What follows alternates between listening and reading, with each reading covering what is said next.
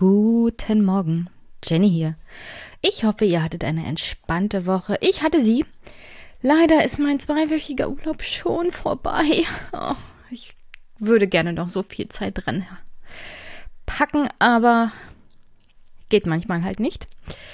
Ich muss zurück zur Arbeit, zurück zum Finanzamt, zurück zu den Steuerpflichtigen und die Steuererklärung. Große, große Freude. Aber was soll's?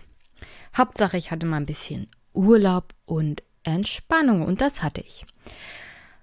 Aber es ist Montag und es gibt heute eine neue Folge, wieder mit einer wunderbaren Buchbesprechung. Und bevor wir dazu kommen, zu den doch recht kurzen, aber dennoch zu nennenden Kommentaren zur letzten Folge.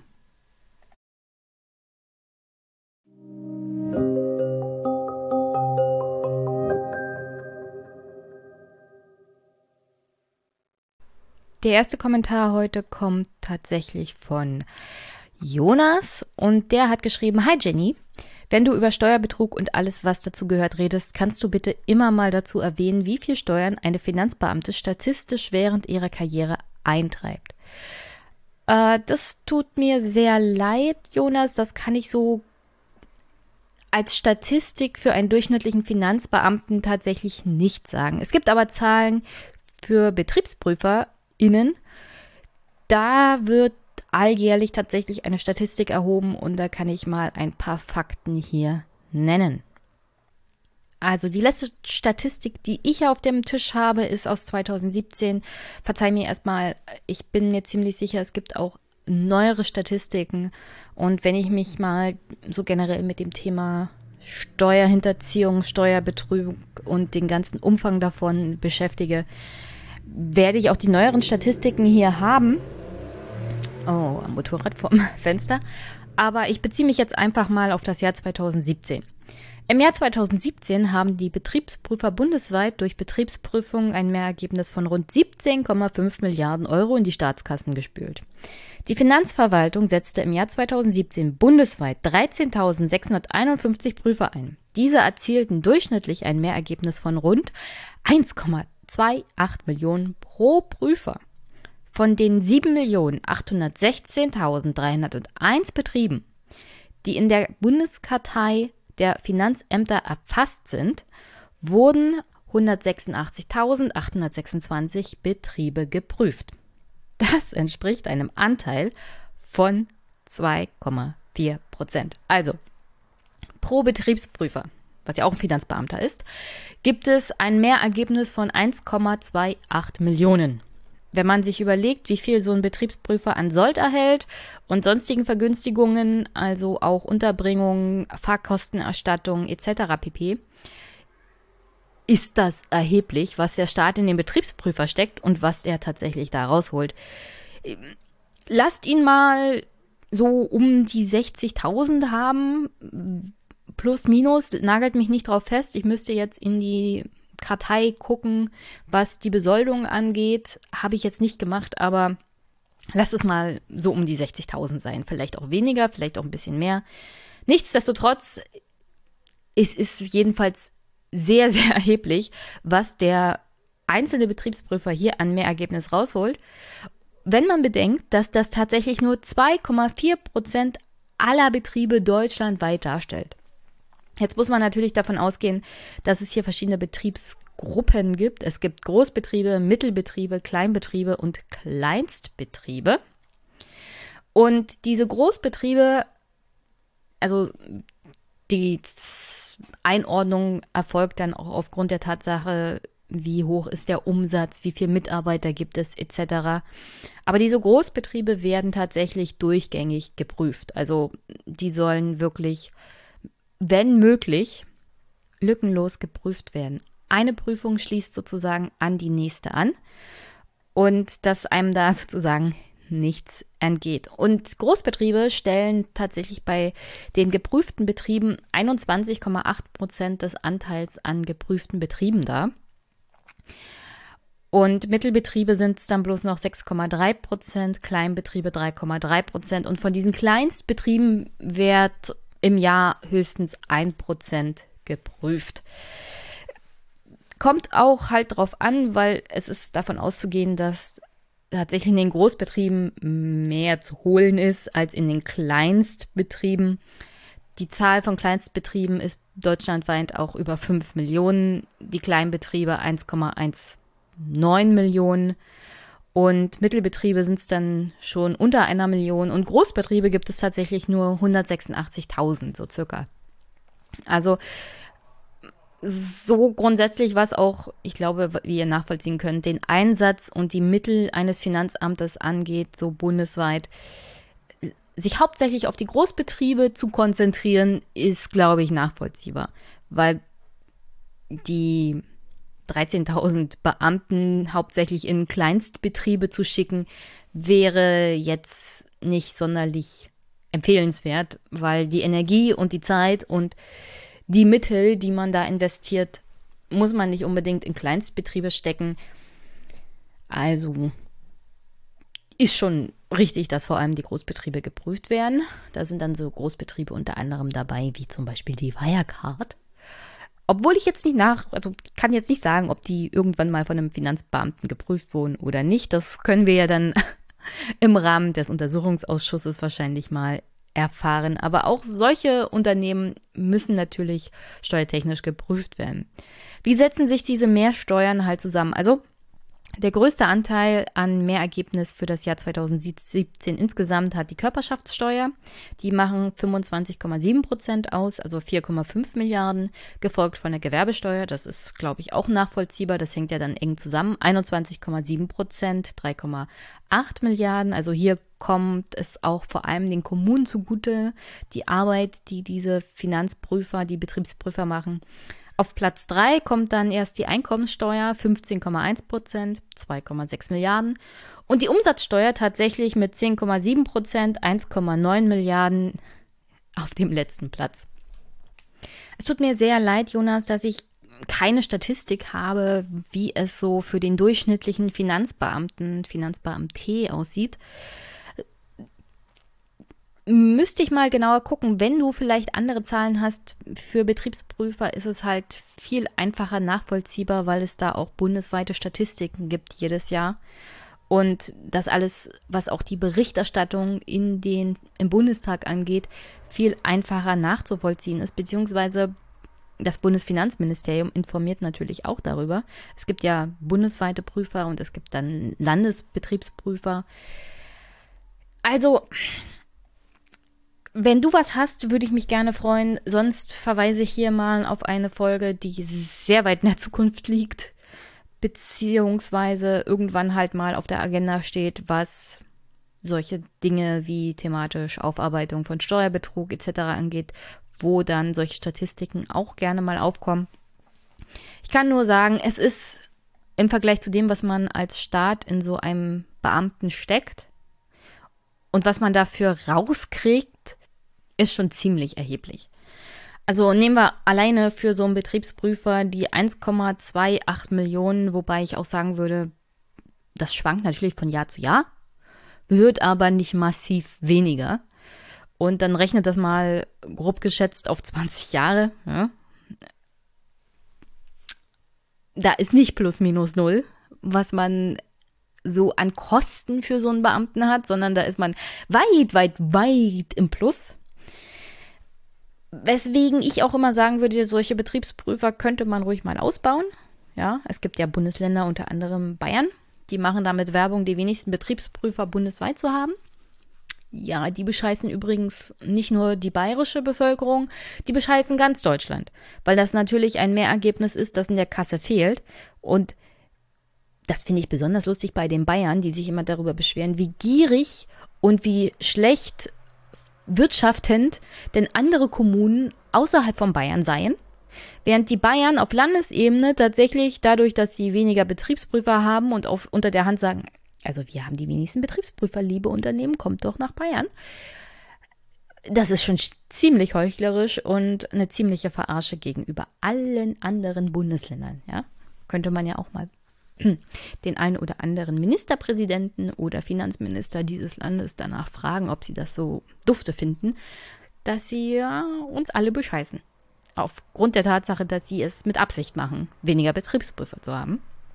Auf alle Fälle herzlichen Dank für den Kommentar, Jonas. Und wenn du da andere Zahlen hast, nehme ich die immer gerne auf und beschäftige mich damit, weil das ist natürlich eine sehr gute Frage und sollte man auch immer im Hinterkopf haben, wenn man sich natürlich über Finanzbeamte immer mal ärgert oder beschwert oder denkt, ja, die sitzen ja nur faul rum und trinken Kaffee. Meistens, und ich meine damit 99,9 Prozent, holt dieser Finanzbeamte, die Finanzbeamte tatsächlich mehr aus dem raus, was der Staat in sie oder ihn hineingesteckt hat. Also herzlichen Dank, Jonas. Und der zweite Kommentar kommt heute von Christoph. Guten Morgen. Dein Rant über Olaf Scholz war sehr informativ und sehr unterhaltsam. Bestes Jenny-Format. Nur als Ergänzung, ich glaube, ich verstehe die Motivation, warum Olaf das gemacht hat.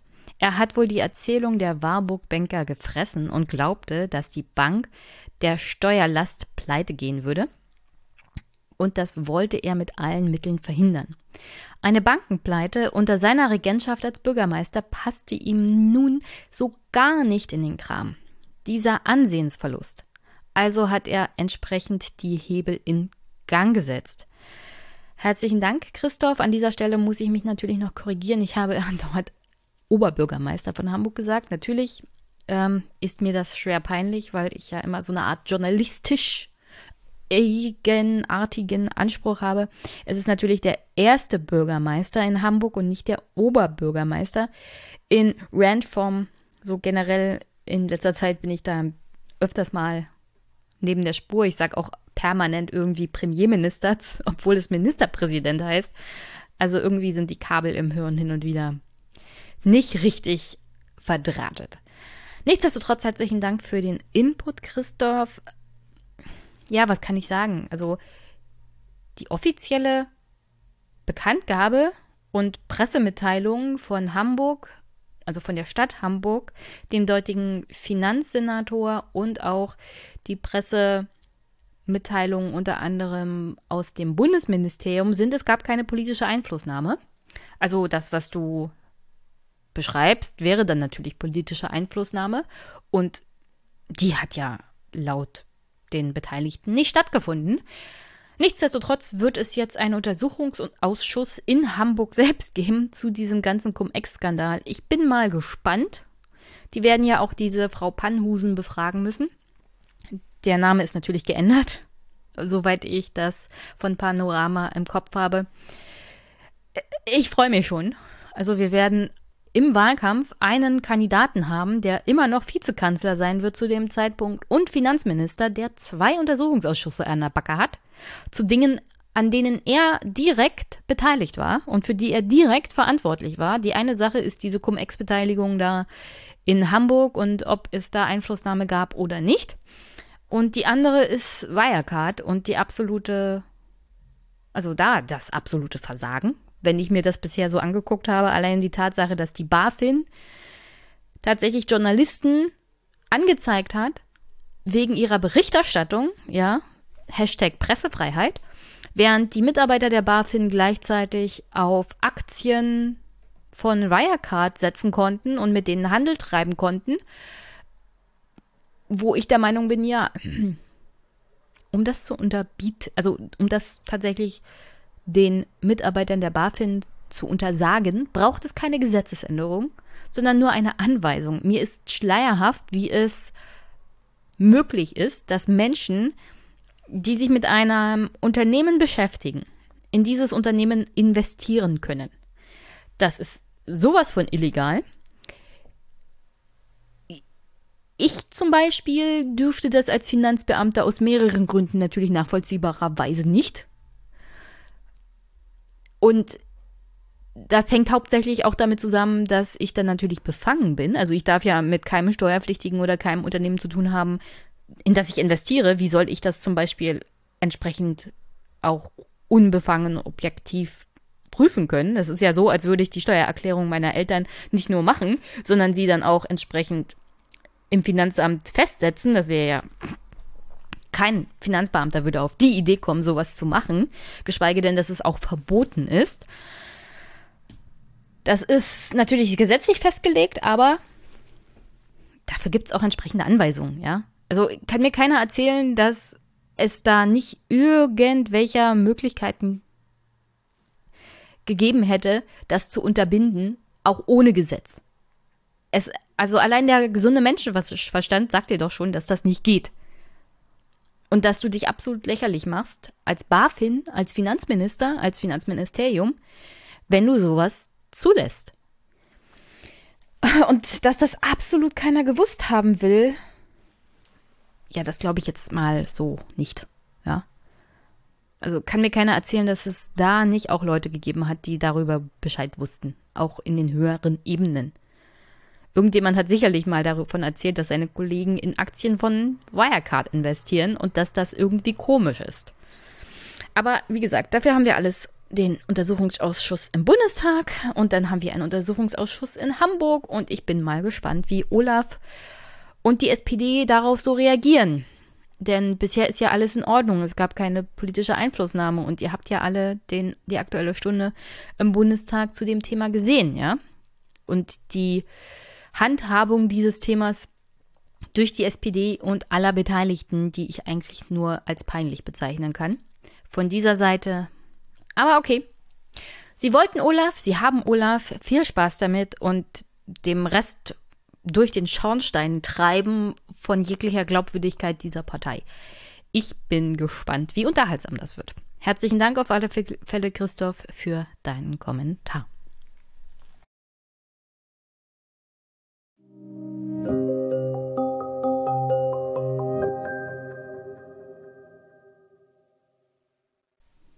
Hier im Anschluss hört ihr gleich Svenja Ahlhus, die Autorin des Buches Die Grenzen des Demos, Mitgliederpolitik aus postsouveräner Perspektive, erschienen im Campus Verlag in diesem Jahr. Und sie hat mit mir über ihr Buch gesprochen. Es ist tatsächlich sehr politiktheoretisch. Entsprechend auch ein bisschen schwierig zu lesen, das gebe ich gerne zu. Dennoch sehr interessant vor allem vor dem Hintergrund aktuell auch der gesellschaftlichen Debatte, was es mit politischer Mitbestimmung so auf sich hat, wer ein Anrecht darauf hat und wer vielleicht nicht. Und wie man vielleicht aber auch politische Mitbestimmung gerade durch die Menschen gestalten kann, die, sagen wir es mal, von der rechtlichen Seite aktuell noch eher ausgeschlossen werden aufgrund der Tatsache, dass politische Mitbestimmung in der Regel von der Staatsbürgerschaft abhängig ist und dass es durchaus Bürgerinnen und Bürger auch in Deutschland gibt und in Europa, die ja nicht über eine Staatsangehörigkeit verfügen und entsprechend oft aus, der, aus den politischen Prozessen ausgeschlossen sind. Mit diesem Thema unter anderem hat sich halt Svenja beschäftigt. Und ich lese mal kurz vor aus ihrem Buch und danach hört ihr unser Gespräch. Also Zitat. Erst seit Mitte der 1990er Jahre gibt es eine umfassende politiktheoretische Diskussion darüber, wer Anspruch auf Staatsbürgerschaft haben sollte. Die konzeptuellen und theoretischen Grundlagen der Mitgliedertheorie stammen aus der früher entstandenen Bürgerschaftstheorie, deren Perspektive in der politischen Theorie lange vorherrschend war. Im Mittelpunkt stand dabei die Beziehung zwischen Bürgerin und Staat. Welche Rechte und Pflichten haben Bürgerinnen was macht eine gute Bürgerin aus? Dabei wurden die Grenzen der politischen Gemeinschaft in der Regel als gegeben vorausgesetzt.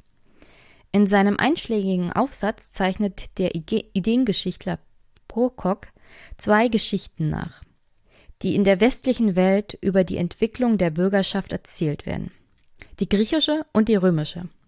Das griechische Ideal geht auf Aristoteles zurück und versteht Staatsbürgerschaft als politischen Status, der zur Selbstregierung befähigt.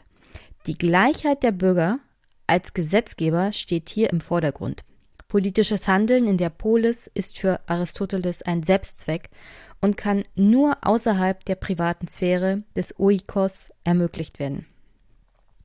Dieses Ideal der Staatsbürgerschaft spielt heute für solche Theorien eine Rolle, die politische Partizipation als Schlüsselmerkmal der Bürgerschaft ansehen.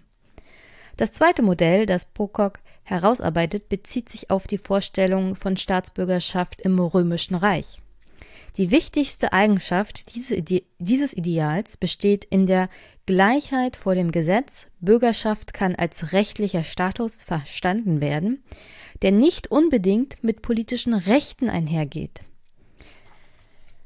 Pococks Narrativ von zwei Wurzeln des Bürgerschaftsideals spiegelt sich in den heutigen Unterscheidungen zwischen republikanischen und liberalen Konzeptionen von Bürgerschaft wider.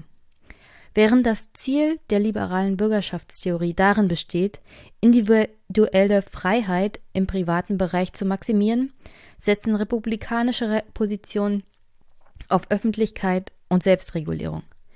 Die liberale Theorie geht davon aus, dass Individuen selbst entscheiden müssen, welche Art von Bürgerinnen sie sein wollen. Auch ein Rückzug aus dem politischen Leben ist hier nicht ausgeschlossen. Der republikanische Ansatz setzt hingegen eine aktive und engagierte Bürgerschaft voraus. Grundsätzlich geht die zeitgenössische Staatsbürgerschaftstheorie jedoch davon aus, dass beide Aspekte politische Teilhabe und rechtlicher Status wichtige Elemente von Staatsbürgerschaft sind. Athenische und römische Grundüberzeugungen werden miteinander verzahnt. Ich hoffe, allein daraus hört ihr raus, dass es doch ein ziemlich interessantes Buch sein kann ich kann es gerade dann, wenn man Politikwissenschaften studiert und sich mit politischer Theorie beschäftigt, doch schon ganz gut empfehlen. Vor allem, hier spoiler ich mal an der Stelle schon das Gespräch voraus, dass es sich nicht nur mit dem theoretischen Aspekt beschäftigt, wie man oder wer halt auch politische Teilhabe erhalten könnte oder sollte, sondern Svenja Allhaus beschäftigt sich auch mit einem Vorschlag, wie man das konkret umsetzen könnte. Was ich grundsätzlich auch gut finde, weil es mal tatsächlich nicht nur einen moralischen Aspekt hat, dass man halt Menschen, die in einer Gemeinschaft leben, nicht aus dem politischen Gefüge heraushalten kann, vor allem dann nicht, wenn sie auch daran Interesse haben, sich zu beteiligen, das ist ja der moralische Anspruch, sondern dass es hier auch einen ganz faktischen, auch in der Realität anwendbaren Vorschlag gibt, wie man das machen kann. Wie man das umsetzt, ist eine zweite Frage, aber damit geht die Autorin schon mal über das hinaus, was die meisten anderen Autoren halt nicht machen. Die klagen ja in der Regel nur an und weisen und empören, also weisen auf Probleme hin und empören sich darüber moralisch, aber hier gibt es halt auch einen Ansatz, wie man das die als Herausforderung angehen kann, auch ganz konkret. Und an der Stelle will ich nicht noch groß hinauszögern. Hier hört ihr gleich Svenja Ahlhaus, die Grenzen des Demos und ich. Und danach hört ihr mich zum Abschluss nochmal.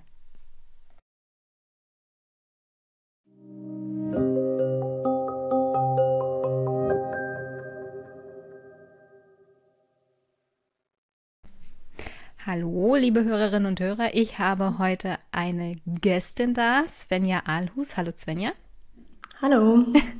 Und sie ist tatsächlich ein Podcast-Neuling. Also meine Gästin war noch nie in einem Podcast selber als Gast. Das heißt, für dich ist das hier sozusagen Neuland. Richtig, genau. Jetzt mal auf dieser Seite. aber, aber wir haben festgestellt, du hast ein sehr gutes Mikrofon, ein Yeti.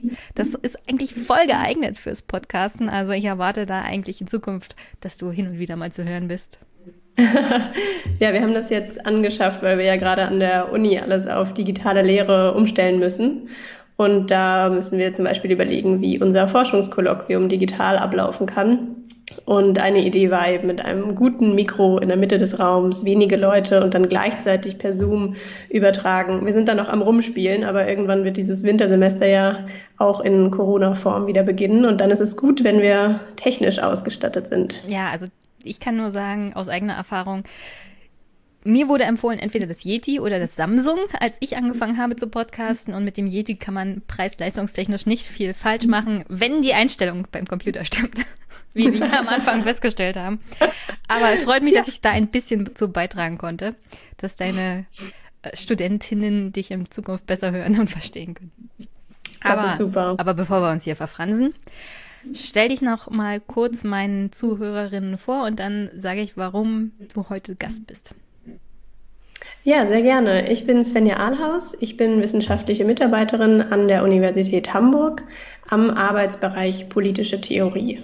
Das heißt, ich habe hier 2013 angefangen und bin jetzt promoviert seit 2018 und jetzt hier weiter in Hamburg auf der einer Postdoc-Stelle und forsche im Bereich politische Theorie, also eine ähm, Teildisziplin der Politikwissenschaft. Ja, kann mich da ganz gut dran erinnern. Und als ich dein Buch gelesen habe, kamen wieder teils, teils Erinnerungen hoch an mein Studium, weil Politikwissenschaften, ähm, die politische Theorie war immer der Teil, der am anstrengendsten war, um ehrlich zu sein. Ja, das äh, hört man manchmal. Kann ich gar nicht verstehen. Das ist doch das Allertollste der Politikwissenschaft. Na, wenn man so 1A Politiktheoretikerin äh, ist, wie du, kann ich das nachvollziehen, dass du das nicht verstehen kannst. Du hast ja ein Buch geschrieben, Die Grenzen des Demos, Mitgliedschaftspolitik aus postsouveräner Perspektive. Klingt erstmal ein bisschen nach einem Titel, der einen ein bisschen erschlägt, ist aber eigentlich sehr interessant, auch für aktuelle politische Debatten, denn im Kern geht es ja eigentlich darum, welche Grenzen hat der Demos, also das Volk, das politisch mitbestimmen soll, und sind diese Grenzen eigentlich in der modernen Demokratie noch vertretbar? Habe ich das so richtig genau, zusammengefasst? Ja.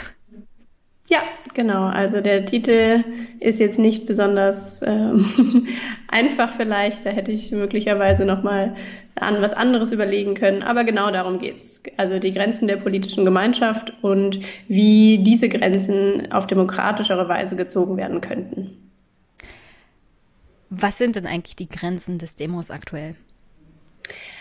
Also ich verstehe die Grenzen des Demos als die Grenzen von Staatsangehörigkeit und Wahlrecht. Also in der politischen Theorie wird manchmal, es geht immer grundsätzlich bei Demos erstmal ums Volk, aber in der politischen Theorie wird dann unterschieden zwischen irgendwie der, ähm, dem Volk, was politische Rechte hat und allen anderen, die auch zum, zur politischen Gemeinschaft, zum, der, ähm, also zur man würde sagen, zur Citizenry gehören. Diese beiden Dimensionen, Demos und Citizenry, werden unterschieden. Also zum Beispiel ein Kind, das nicht wählen darf, weil es kein Wahlrecht hat, noch nicht wählen darf, ist äh, nicht Teil des Demos, aber eine erwachsene Bürgerin, die Staatsangehörige ist, darf wählen. Das heißt, die Grenzen des Demos werden über die Grenzen von Wahlrecht und Staatsangehörigkeit gezogen. Das ist also wichtig, weil es mir nicht um die Grenzen eines Staates geht, also die territorialen Grenzen, wer darf das Territorium betreten, sondern tatsächlich die Grenzen dessen, wer zur politischen Gemeinschaft gehört, wer sollte politische Rechte haben. Warum gibt es denn diese Grenzen überhaupt? Tja, gute Frage. Das ist natürlich viel ähm, historisch gewachsen. Also es gibt ja die lange sich entwickelnde Vorstellung davon, dass es irgendwie einen Staat gibt mit einer politischen Gemeinschaft auf einem Territorium und diese Kongruenzvorstellung, dass das alles überlappt. Also das Volk, das Territorium und irgendwie die, der, der Staat als mit seinem Institutionengefüge.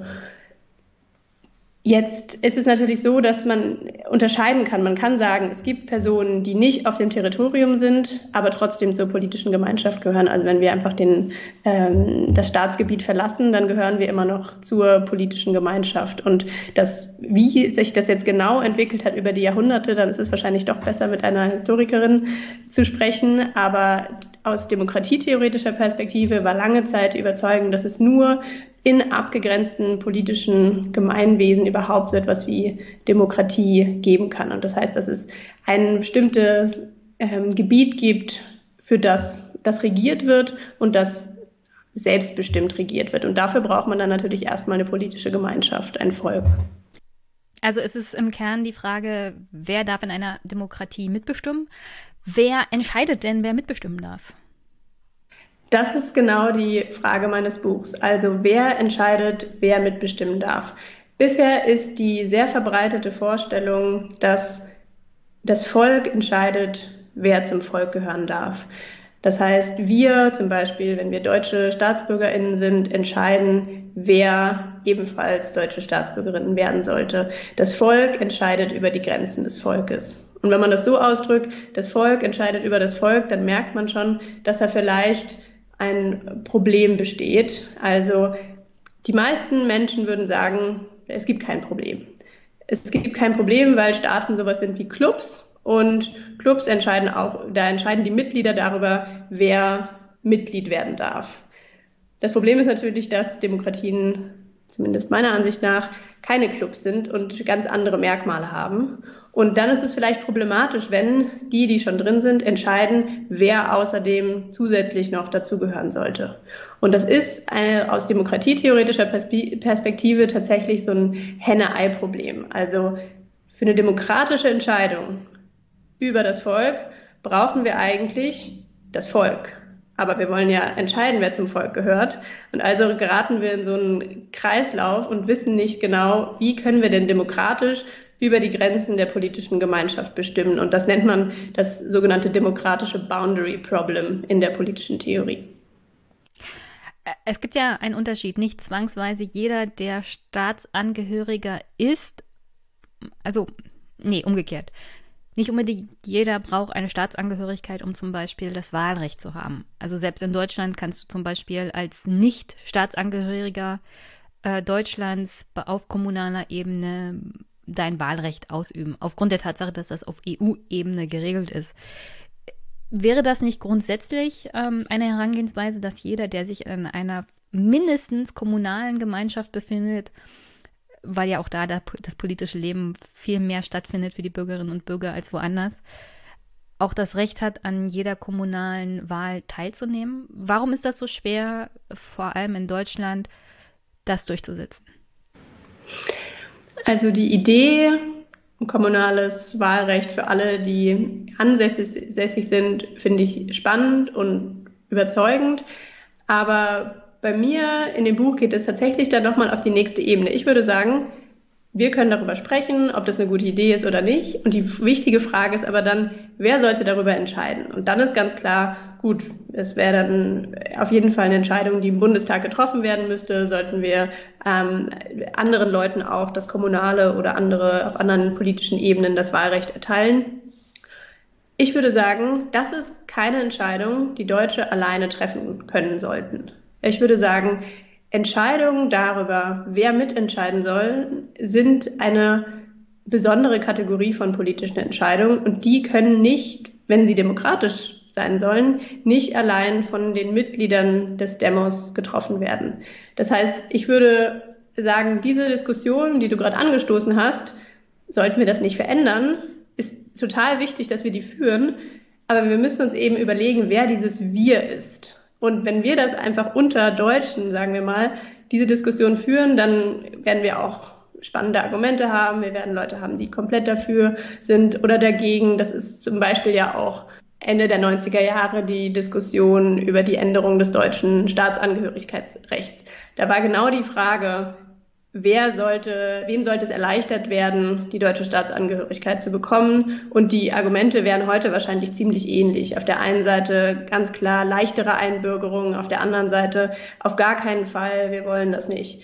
Und das Problem an dieser Diskussion ist, dass wir sie heute noch genauso führen könnten, wenn es darum geht, ähm, ob Migrantinnen äh, zum Beispiel das Wahlrecht schneller erhalten sollten oder ob sie eingebürgert werden sollten. Und meine These ist aber genau, das reicht nicht. Wir müssen nicht nur über Personen ohne Wahlrecht sprechen, sondern mit ihnen. Na, das ist, ist das nicht sozusagen logisch, wenn man über politische Mitbestimmung verhandelt, auch mit den Menschen, die keine haben, zu reden? Möchte man meinen, ist aber tatsächlich noch nicht, ähm, glaube ich, so verbreitet, die Überzeugung. Natürlich kann man sagen, mit den Personen sprechen wäre das eine, aber ich fordere ja auch, dass sie mitentscheiden sollen. Das heißt, dass eine zentrale Kompetenz, die bisher im Bundestag beispielsweise oder bei, wenn man das jetzt jenseits von Deutschland auch sieht, in nationalen Parlamenten gelagert ist, rausnimmt und sagt, man musste, müsste eigentlich eine neue Institution schaffen, in der über Mitgliedschaftsgrenzen entschieden wird. Und da verlässt man wahrscheinlich dann doch die Vorstellungen, die Common Sense sind. Du sprichst ja in dem Buch hauptsächlich auch über das, den Begriff Mitgliedschaftspolitik. Also zur Begriffsklärung, was ist denn das Mitgliedschaftspolitik? Mitgliedschaftspolitik sind politische Entscheidungen über die Grenzen der politischen Gemeinschaft. Also Entscheidungen darüber, wer Mitglied sein sollte, nenne ich Mitgliedschaftspolitik. Beispielsweise, wenn diskutiert wird, ähm, ob zum, also wer eingebürgert werden soll, ob man das erleichtert oder erschwert.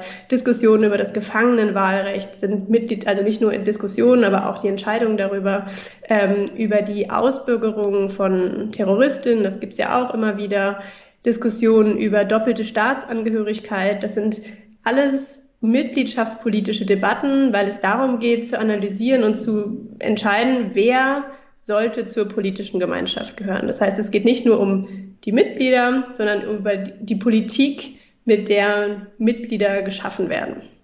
Weißt du, woran ich denken musste, als ich das ähm, mit der Ausbürgerung von Terroristen les gelesen habe? Du, woran? Du, du greifst ja da auch das Beispiel USA auf, dass zum Beispiel Bürger zu sein nicht nur ein Recht ist, sondern ein Privileg und dass der Staat das praktisch entziehen kann. Aber ich musste daran denken, wie man in den Demokratien auch die Todesstrafe abgeschafft hat, was ja in, an sich auch nichts anderes ist als die Ausbürgerung nur mit härteren Mitteln. Und die USA betreiben das ja auf eine ganz äh, makabere Art und Weise, unter anderem mit vermeintlichen Terroristen, die selber noch US-Staatsbürger ähm, US sind. Ja, das ist auch ein, ein spannendes Beispiel. Das jetzt würde bei mir wahrscheinlich nicht unter Mitgliedschaftspolitik fallen, aber das das würde ja auch die Frage betreffen, worüber kann man überhaupt demokratisch entscheiden? Also ist es grundsätzlich möglich, egal wer mitmacht, demokratisch über die Ausbürgerung bestimmter Menschen zu entscheiden. Es geht also, wenn man sich jetzt so eine Legitimitätsfrage stellt mhm. wie ich, wann sind Mitgliedschaftsentscheidungen, also Entscheidungen über Inklusion und Exklusion demokratisch legitim, dann wäre auch eine Kategorie zu fragen, gibt es eine bestimmte Art von Entscheidungen, die nie demokratisch sein kann? Ja, für mich käme der Aspekt hinzu, dass der Staat auch immer Schutz für den einzelnen Bürger sein muss. Und nur weil ihm der Bürger nicht mehr gefällt, kann er ihn nicht einfach mehr ausbürgern. Also das geht in meinen Augen demokratisch gar nicht. Ja. Ja, und das ist jetzt aber natürlich in den letzten Jahren hat sich das ja, in eine ganz andere verstanden. Richtung entwickelt, dass viele demokratische Staaten das durchaus wieder praktizieren. Ja, was ich für eine, einen Rückschritt des demokratischen Prinzips an sich halte. Also ich sehe das sehr kritisch. Du redest von souveräner und postsouveräner Mitgliedschaftspolitik. Was ist denn da der Unterschied? Also bei souveräner Mitgliedschaftspolitik wäre die Vorstellung genau die dieser Club-Mentalität. Also wir sind die Bürgerinnen, wir entscheiden, wer zur politischen Gemeinschaft gehören sollte. Das ist so ein sehr verbreitetes Dogma, die, die drin sind, sollen mitentscheiden. Also wir sind souverän über unsere Grenzen. Und die Alternative dazu nenne ich postsouverän. Der, diese Kategorie ist jetzt nicht furchtbar etabliert. Es geht darum, dass es etwas anderes ist als die, die souveräne Mitgliedschaftspolitik. Es geht auch ein bisschen in die Richtung kosmopolitische Mitgliedschaftspolitik. Das wäre vielleicht äh, ein geläufigerer Ausdruck, aber bei kosmopolitisch denkt man vielleicht auch immer gleich an globale Mitgliedschaftspolitik. Alle sollen auf der Welt mitentscheiden, wer Bürgerin in Frankreich werden soll. Und das ist bei mir nicht gemeint. Es ist halt etwas dazwischen. Und es kann einfach auch heißen, dass es eine Möglichkeit postsouveräner Mitgliedschaftspolitik könnte auch sein, dass man unterhalb der nationalen ähm, Ebene über Mitgliedschaft entscheidet. Dass man beispielsweise sagt, wer politische Rechte haben sollte in einer Stadt, das sollten nicht die nicht auf nationaler, auf Länderebene beschlossen werden, sondern vielleicht doch in, auf kommunaler Ebene. Und das heißt, das nenne ich auch postsouverän. Es ist nicht, es ist jenseits der souveränen Vorstellung, dass ein Staat über alle Mitgliedschaftsgrenzen, die ihn betreffen, äh, entscheiden kann. Was besagt das Dogma der souveränen Mitgliedschaftspolitik nochmal? Also das Dogma der souveränen Mitgliedschaftspolitik ist die sehr verbreitete Überzeugung, dass wir über die Grenzen unserer politischen Gemeinschaft entscheiden können sollen. Die Vorstellung ist, dass die, die schon Teil sind einer politischen Gemeinschaft, alleine entscheiden, wer in Zukunft dazugehören soll. Und das ist genau das Prinzip, nach dem im Prinzip jeder Staat heute funktioniert. Also alle demokratischen Staaten sagen, so, wir ändern unser Staatsangehörigkeitsrecht, wir ändern unsere Vorstellung davon, wer wählen darf und das machen wir. Da setzt sich keiner hin und sagt, ähm, was halten eigentlich die anderen Staaten von der Änderung unseres Staatsangehörigkeitsrechts? Und das wäre aber genau ähm, die Alternative, dass man es nicht als eine souveräne ähm, Entscheidung betreibt. Weil Demokratie auch immer Grenzen hat. Also nicht, nicht unbedingt die Mehrheit einer nicht unbedingt die Mehrheit eines Nationalstaates muss ja sonderlich demokratisch sein. Das sieht man ja unter anderem auch an Polen, die sich demokratisch eine doch eher hm, nicht so demokratische Regierung gewählt haben. Was Probleme ja. mit sich bringt. Ja, das stimmt. Das, also bei mir geht es tatsächlich, ich bin ja politische Theoretikerin, dann auch auf so einer grundsätzlichen Ebene. Also was könnte es heißen, wenn man sich als Demokratie versteht? Und wenn man eigentlich sagt, alle Entscheidungen, die wir treffen, beziehen all diejenigen mit ein, die einer Entscheidung ausgesetzt sind, die denen gegenüber diese Entscheidung auch mit Zwang durchgesetzt werden kann. Was würde es heißen, das nicht nur auf alle innerstaatlichen Entscheidungen zu beziehen, sondern eben auch auf Entscheidungen über die Grenzen der politischen Gemeinschaft? Und dann kommt man in dieses ganze Problem, was würde denn überhaupt demokratisch heißen, wenn man das Volk nicht schon voraussetzen kann? Jetzt geht man ja in der politischen Praxis davon aus, dass das halt mit den Dogmen souveräner Mitgliedschaftspolitik doch ganz gut funktioniert. Du nennst aber sieben Gründe, warum nicht. Also warum nicht? also ich glaube, der wichtigste Grund ist, dass Mitgliedschaftsentscheidungen sowas wie Externalitäten haben. Also Entscheidungen über die Grenzen der politischen Gemeinschaft sind immer Entscheidungen über das Innen und Außen. Wenn wir entscheiden, wer Staatsbürgerin werden soll, dann entscheiden wir auch immer, wer nicht Staatsbürgerin werden soll, wer noch keinen Anspruch auf Einbürgerung hat. Und das heißt, die, ich glaube, die wichtigste Vorstellung ist, dass Grenzen das Innen und das Außen betreffen. Und wenn wir sagen, alle Entscheidungen sollen denjenigen über gerechtfertigt werden, die an sie gebunden sind, dann müssen wir einsehen, dass auch Mitgliedschaftsentscheidungen diejenigen einbeziehen müssen, die daran gebunden sind. Und das sind eben nicht nur die, die schon drin sind, sondern auch die, die draußen sind. Das heißt, es gibt so ein demokratisches Ungleichgewicht, eigentlich eine ein, ein undemokratisches Grundproblem, was aber viele Demokratien tatsächlich ignorieren. Und ich glaube auch, wenn man das jetzt eher äh, empirisch betrachtet, dann ist es so, dass dieses Dogma souveräner Mitgliedschaftspolitik auch gar nicht mehr empirisch so richtig zutrifft. Also es ist zwar immer noch eine ganz verbreitete Überzeugung, aber wenn man sich anguckt, wie Mitgliedschaftsentscheidungen heute getroffen werden, dann ist es ganz oft so, dass tatsächlich andere Staaten da mitmischen. Beispielsweise als Malta äh, versucht hat, ähm, sein Staatsangehörigkeitsrecht so zu verändern, dass es ganz leicht wurde, ähm, Staatsbürgerschaft zu kaufen. Also diese Diskussion über Citizenship for Sale. Mhm. Da also dieses Thema Investorenbürgerschaft, wie du es in dem Buch beschrieben hast, dass man sich sozusagen als Bürger einkaufen konnte. Gleichzeitig haben wir in Europa aber häufig auch das Problem, dass Migrantinnen und Migranten Du nennst ja gleich am Anfang des Buches ein Beispiel mit Volksabstimmung in der Schweiz, wo es darum ging, in dritter Generation Migrantinnen sozusagen auch die Möglichkeit zu geben, leichter eingebürgert zu werden. Also das muss man sich mal überlegen. Also auf der einen Seite haben wir die Möglichkeit in Europa, sich einzukaufen als Staatsbürger und auf der anderen Seite haben wir das Problem mit politischer Teilhabe, Staatsbürgerschaft für Menschen, die schon eine ganze Weile hier sind und nicht das Geld haben, sich einzukaufen. Ja, genau. Und das sind natürlich Fragen, wo man lange Zeit dachte, so, das ist jetzt so eine Schweizer Sache, das sollen die alleine machen. Aber es gibt natürlich immer mehr Forderungen auch von, wenn man sich zum Beispiel die Brexit-Entscheidung anguckt, das hat natürlich auch einen Einfluss darauf, wie andere, das zum Beispiel bei der Brexit-Entscheidung Personen, die sehr lange schon im Ausland gelebt haben, nicht mehr mitentscheiden durften, obwohl das so eine Grundentscheidung war über ihre Zukunft.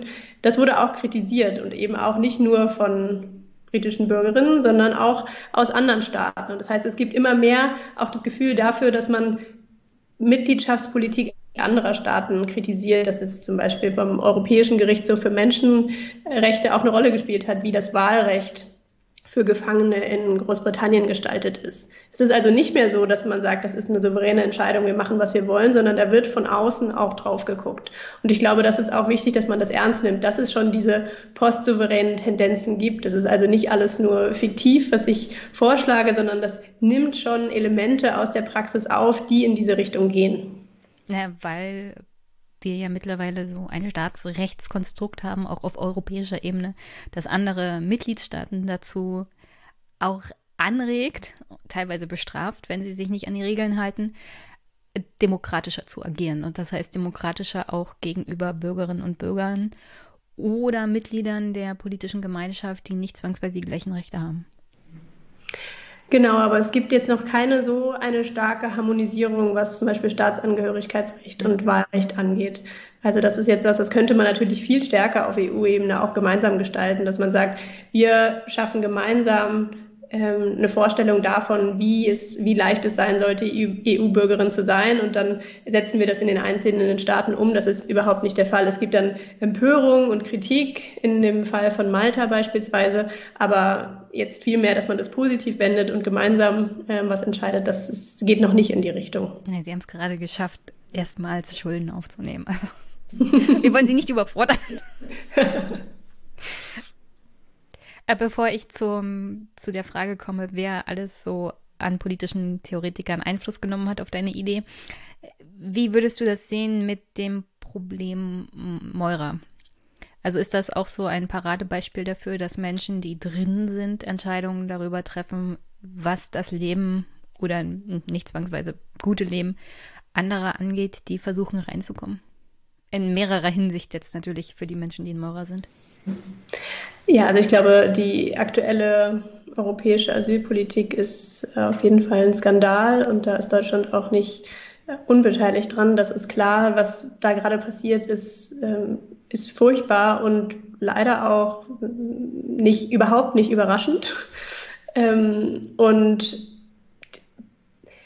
es ist auch klar, dass immer wieder damit gespielt wird, zu sagen, so, wir müssen unsere Grenzen verteidigen. Wenn wir überhaupt noch ein Staat sein wollen heute, dann müssen wir, das ist unsere Art, uns auch als souverän zu kennzeichnen in der Welt. Also diese, ich finde, man merkt in, die, in diesem Diskurs auch immer wieder dann so diese souveräne Vorstellung, dass es halt, dass die EU ähm, hat eben auch ihre Grenzen und wir entscheiden, wer, wer rein darf, wen wir aufnehmen, wer wirklich zur politischen Gemeinschaft gehören darf. Das ist also auch nichts, was sich jetzt dann nur bezieht auf einzelne Staaten, sondern es gibt mittlerweile auch so einen innereuropäischen Konsens, so wir verteidigen unsere äh, Grenzen und das ähm, gibt natürlich ein problematisches und furchtbares Bild ich denke, wenn man jetzt mit meiner Theorie darauf blicken würde, ähm, dann ist natürlich die Frage, so sollten die Personen Mitgliedschaft bekommen, sollten sie eingebürgert werden, wahrscheinlich eher zweitrangig. Also die, das, was mich interessiert, sind weniger krasse Fälle. Ähm, und ich glaube, dass es andere Theorien gibt, die besser analysieren können, wie was problematisch ist an der aktuellen europäischen Asylpolitik und welche Rolle da einzelne Staaten haben. Also ähm, dass klar ist, dass das auf jeden Fall undemokratisch ist, ist denke ich, ähm, liegt auf der Hand.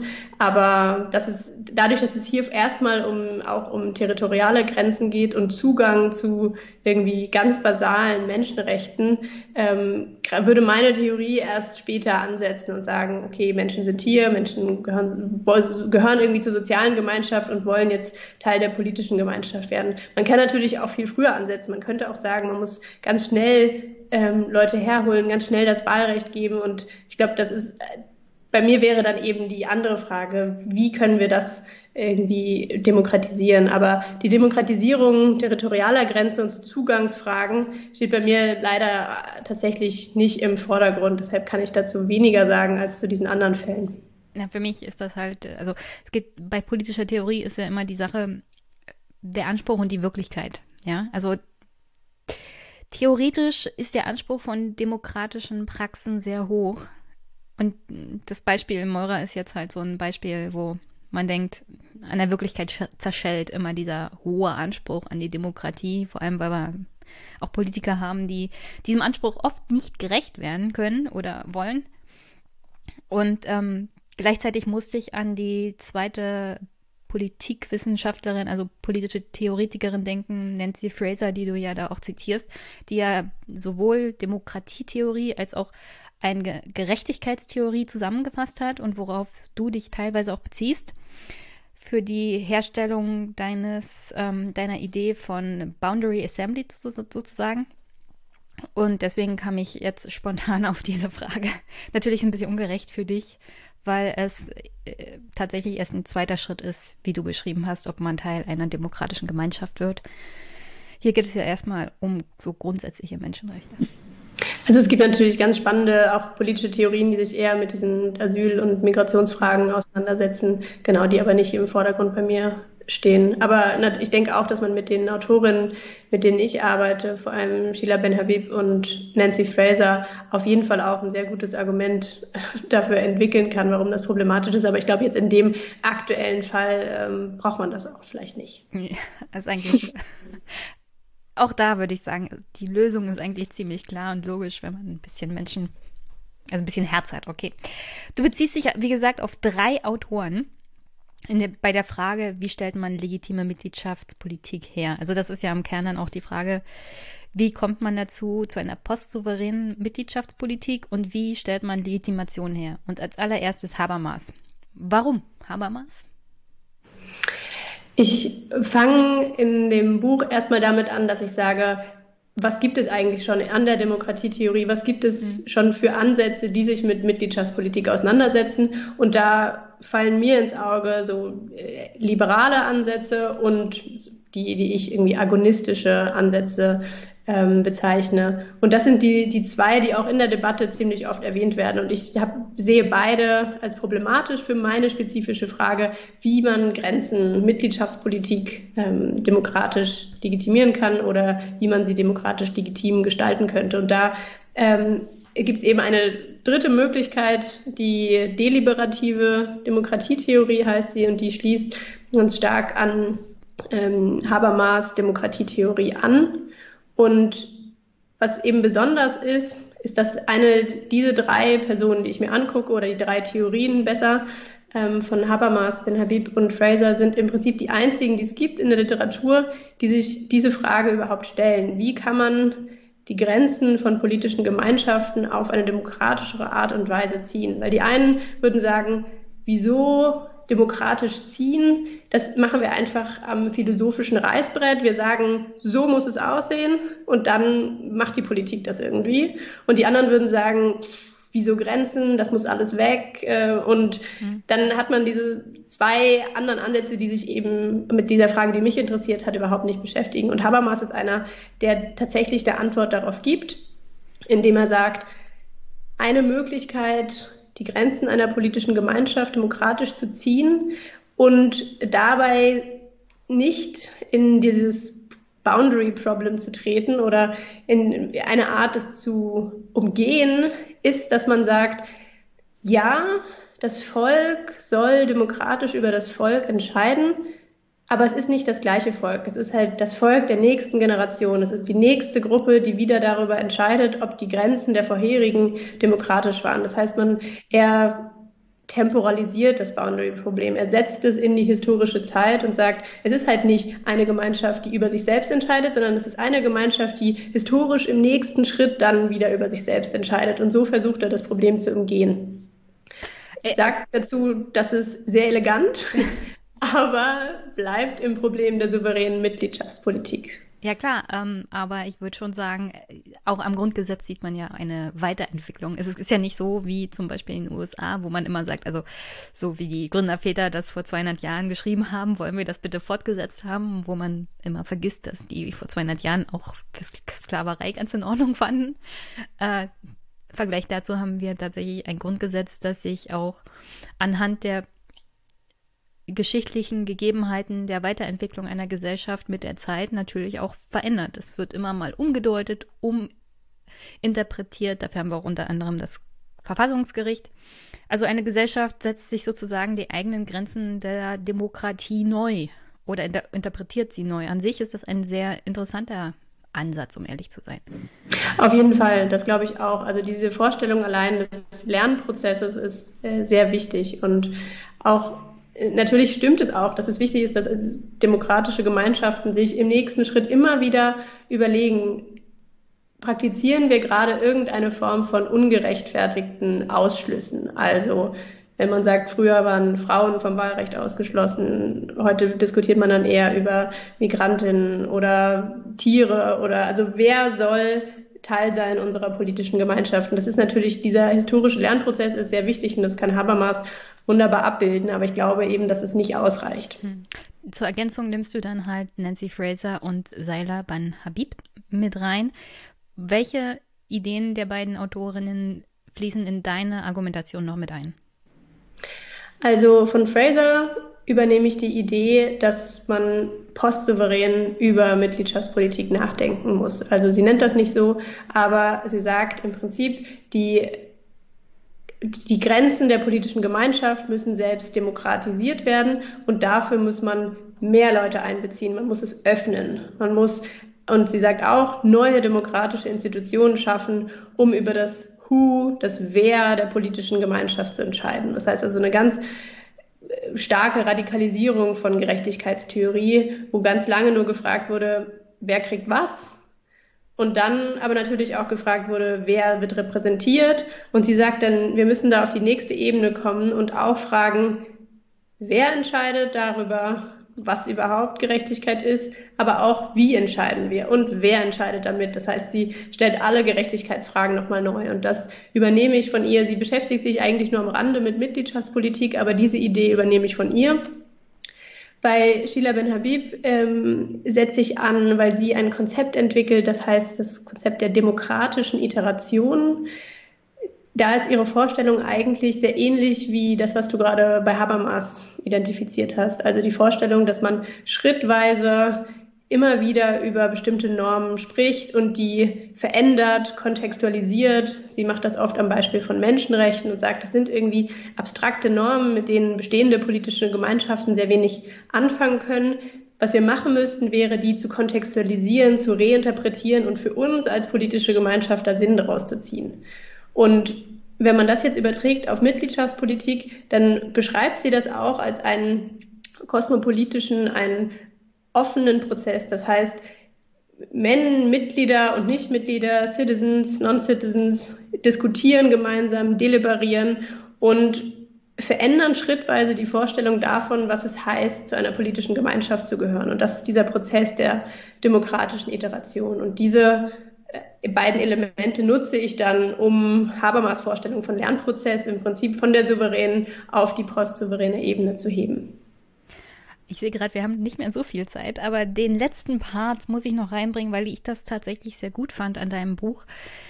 Das Problem von politischer Theorie ist ja immer, dass sie sehr theoretisch ist und nie praktisch du nimmst tatsächlich einen praktischen Ansatz mit rein, weil du beschäftigst dich dann nach dem Sammeln der politischen Theorie und dem Ausarbeiten deiner Idee auch damit, wie man das umsetzen kann. Also du nennst das dann Boundary Assembly und gibst dann sozusagen eine Idee vor, die man politisch auch praktizieren könnte, zum Beispiel in Form von Bürgerversammlungen, wie man die Mitgliedschaftspolitik neu gestalten kann, ohne auf die alten Konzepte der Boundary-Politik sozusagen zurückzugreifen. Also wie würde das aussehen, so eine Boundary Assembly? Wie müsste man die zusammensetzen? Ja, genau. Also die Idee ist, dass es eine Boundary Assembly gibt, eine neue politische Institution, die Teil wäre unseres politischen Systems. Das heißt, ich sage nicht, wir brauchen eine neue globale Institution, die Mitgliedschaftsentscheidungen für alle Welt trifft, sondern jedes demokratische System bräuchte eine neue zusätzliche Institution, die in das politische System integriert wäre. Und das heißt auch in das Institutionengefüge. Und die Idee ist, dass die Entscheidung über Mitgliedschaft aus den bestehenden Institutionen herausgezogen wird, die Kompetenz darüber in eine neue Institution verlagert wird, die Boundary Assembly. Und da beziehe ich mich ganz stark auf die aktuelle Literatur zu Losverfahren und demokratischen Innovationen. Das ist momentan so ein Renner in der politischen Theorie und Demokratietheorie, dass gesagt wird, na gut, die, das repräsentative, Demokra dem, repräsentative System hat so viele Probleme, lass mal losen. Nee, Aber also die diese Sache mit dem Losen ist ja schon ziemlich alt. Du weißt ja, gute Sachen werden nicht schlecht. genau. Und also meine Vorstellung ist, dass man diese Ideen der demokratischen Innovation und Losverfahren verbindet zu einer Boundary Assembly. So, jetzt zu deiner Frage. Also, die Boundary Assembly würde so aussehen, dass sie zur Hälfte aus Mitgliedern und zur Hälfte aus Nichtmitgliedern einer politischen, eines politischen Systems ähm, zusammengesetzt ist. Das heißt, ich stelle mir erstmal vor, die 50 Prozent, ich sage auch sowas wie 100 bis 150 Mitglieder, davon sollen die Hälfte deutsche Staatsangehörige mit Wahlrecht sein und die anderen 50 Prozent wären Personen, die hier ansässig sind, aber keine Staatsangehörigen oder, äh, Entschuldigung, kein Wahlrecht haben. Das können dann zum Beispiel auch Leute sein, wenn man eine Boundary Assembly darüber, zum Thema Wahlrecht für ähm, Minderjährige hätte oder Wahlrecht ab 16, dann könnte beispielsweise, wäre es sinnvoll, auch in der anderen Hälfte sozusagen ähm, auch Jugendliche zu vertreten. Aber grundsätzlich geht es darum, dass diese Assembly die Personen vertritt, die noch kein, keine politischen Rechte haben. Und das wäre zur Hälfte ähm, vertreten. Die Idee wäre, dass das also normale Bürgerinnen sind, die gelost werden. Also einmal, es gibt jetzt quasi zwei Töpfe, alle mit politischen Rechten werden in einen Topf, daraus werden 50 Mitglieder gelost. Alle, die keine politischen Rechte haben, sind im anderen Topf und daraus werden 50 Mitglieder gelost. Die würden sich dann, und das ist ein ganz gängiges Verfahren mittlerweile bei sogenannten Bürgerversammlungen, über mehrere ähm, Wochen und Monate treffen und gemeinsam eine zentrale politische Frage diskutieren. Die würden Expertinnen an die Seite gestellt bekommen, die Vorträge halten und Inputs geben zu dieser einen einzelnen Frage. Also ich gehe davon aus, dass dann die Boundary Assembly halt nacheinander unterschiedliche Mitgliedschaftsfragen behandeln würde. Und dann würden die am Ende tatsächlich eine Entscheidung treffen über die Grenzen der politischen Gemeinschaft. Das heißt, die Kompetenz, eine Mitgliedschaftsentscheidung zu treffen, wäre nicht mehr beim Bundestag, sondern bei der Boundary Assembly. Und das hätte zumindest den Vorteil, dass es aus dem souveränen, sag ich mal, System herausgelöst würde und die Boundary Assembly hätte dann die Möglichkeit, diese Entscheidung zu treffen und dann natürlich auch, das müsste journalistisch begleitet werden, das müsste die Möglichkeit geben, ähm, Einspruch zu erheben gegen diese Entscheidung. Es müsste auch ein, in Verbindung stehen mit äh, Gerichten, dass klar wird, das ist natürlich nicht einfach so eine losgelöste Entscheidung von gelosten Personen, also tatsächlich von auch politischen Laien, das ist die Idee, ähm, sondern das müsste eingebunden werden in das Institutionengefüge. Es gibt ja jetzt aktuell in Deutschland auch diesen Bürgerrat, der, also gibt jetzt das erste Mal auch auf nationaler Ebene dieses geloste Gremium, ähm, in dem politische Entscheidungen diskutiert werden. Aber das ist halt wirklich nur konsultativ. Also die sprechen und die machen dann so ein ähm, einen Report am Ende, irgendeinen Bericht, in dem sie ihre Sachen, ihre Überlegungen zusammenfassen oder auch Vorschläge machen. Aber es geht natürlich nicht darum, dass die bindende Entscheidung treffen. Und das wäre bei mir wahrscheinlich so dass ein kontroverser Punkt. Ja, also das wäre natürlich der kritische Punkt. Das ist ja das, woran unter anderem Bürgerversammlungen so aktuell auch lang diskutiert werden. Also würde das nicht die Macht der Parlamente beschneiden. Aber ich sehe gerade, es ist schon fortgeschritten und du musst gleich los aus familiären Gründen. Das ist ja ein Familienpodcast und ich will dich nicht von der Familie fernhalten. Deswegen zum Abschluss noch drei Sachen. Was würdest du den Hörerinnen und Hörern für Bücher aktuell empfehlen? Ähm, ist das egal, ob wissenschaftliche Literatur oder. Was du willst. Was ich will. Also, mir hat gerade sehr gut gefallen von Bernardine Evaristo, Girl, Woman, Other. Ähm, das ist ein toller Roman. Außerdem habe ich sehr gerne weggelesen die Bücher von Sally Rooney. Das machen wahrscheinlich viele gerade. Und tatsächlich gerade habe ich mir gestern Hedwig Richters Buch gekauft, Demokratie, eine deutsche Affäre, und bin nach den ersten Seiten schon sehr begeistert. Also auch schon mal eine Empfehlung. Ich spoilere dich jetzt nicht. Ich bin marathonmäßig durch und hatte mit ihr schon ein Gespräch. Das kommt Montag raus. Da kannst du ja, vielleicht solltest du es dir anhören, wenn du das Buch gelesen hast. Ja, super. Dann habe ich ja das ganze Wochenende Zeit. Ja, und ähm, die Folge mit dir kommt dann nächste Woche, also sozusagen nach Hedwig. In einer sehr guten Reihenfolge. Dann habe ich mal zwei Frauen hintereinander als Gast. Finde ich sehr gut. Super. Okay, welchen Autor würdest du mir für den Podcast empfehlen? Oh. Hm. Also, ich würde wahrscheinlich Dana Schmalz empfehlen. Die hat nämlich zu Migration und Flüchtlingen ähm, promoviert und ist eine fantastische Wissenschaftlerin, die sicher sehr viel mehr zu sagen hat über das europäische Asylsystem als ich. Dann zum Abschluss. Hast du noch eine Botschaft an meine Hörerinnen und Hörer? Ich glaube, aktuell wäre es Leave No One Behind. Das ist super. Herzlichen Dank. Ich hoffe, wir hören uns mal wieder. Bis bald. Vielen Dank für die Einladung. Gerne, gerne.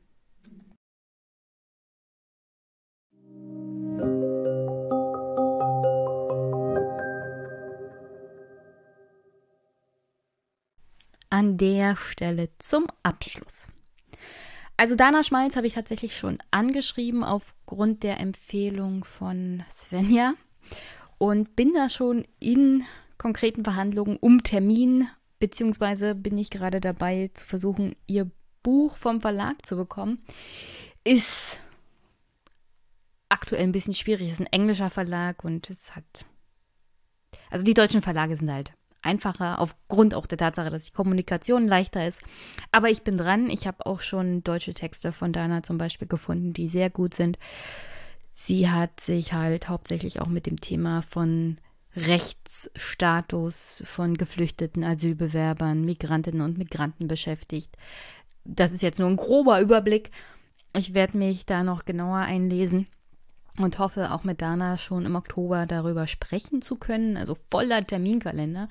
Apropos Terminkalender an der Stelle schon mal eine Vorwarnung. Es könnte sein, aus verschiedenen familiären und organisatorischen Gründen, dass ich Anfang Oktober tatsächlich zwei Folgen hintereinander ausfallen lassen muss, weil ich, ähm, wie gesagt, familiäre Verpflichtungen habe, die zu erfüllen sind und nicht gleichzeitig podcasten kann und am Wochenende zu Hause sein kann und ich nicht das ganze Podcast-Equipment immer mit mir in der Gegend rumschleppen kann. Das ist jetzt nur eine Vorwarnung. Kann auch gut sein, dass ich so viel vorproduziert habe, dass es reicht. Kann ich aber nicht versprechen. Deswegen gut möglich, dass die ersten zwei Oktoberwochen jeweils an einem Montag nichts von mir kommt an dieser Stelle am Podcast und ich dann sozusagen Kurzzeitpause mache. Ich hoffe, ihr habt dafür Verständnis. Aber Family geht halt vor. Und da das hier auch ein Familienpodcast ist und bestimmte Sachen der Prioritätenliste wichtiger sind als tatsächlich Podcasten, das gibt es auch, wie zum Beispiel Gesundheit und Familie, rechne ich ganz stark mit der, dem Verständnis meiner Hörerinnen und Hörer. Dennoch könnt ihr diesen Podcast natürlich unterstützen, auf die eine oder andere Weise, wie es euch gefällt. PayPal, Überweisung, Daueraufträge gehen jetzt auch öfters mal wieder ein. Oder wie ich diesen Monat auch den, das eine oder andere Buch von meiner Wunschliste bekommen habe. Ich bin, wie gesagt, dabei, auch diesen Podcast immer mal zu verbessern. Danny zum Beispiel macht mir mein Logo etwas schöner, moderner. Herzlichen Dank an der Stelle schon mal an Danny vom Audiophil Podcast. Eine wunderbare Podcast-Bubble haben wir einfach mal mit gegenseitiger Hilfe. Finde ich einfach super. Und sonst wünsche ich euch an dieser Stelle einen wunder, wunder, wunderschönen Start in die Woche und einen wunderschönen Start in den Montag. Demnächst werde ich hoffentlich endlich mal das eine oder andere Monolog-Thema aufarbeiten können. Und dann ist die nächste Folge vielleicht wieder etwas länger als heute. Aber kurze Folgen sind ja auch ganz in Ordnung. Herzlichen Dank fürs Zuhören und wir hören uns. Bis bald.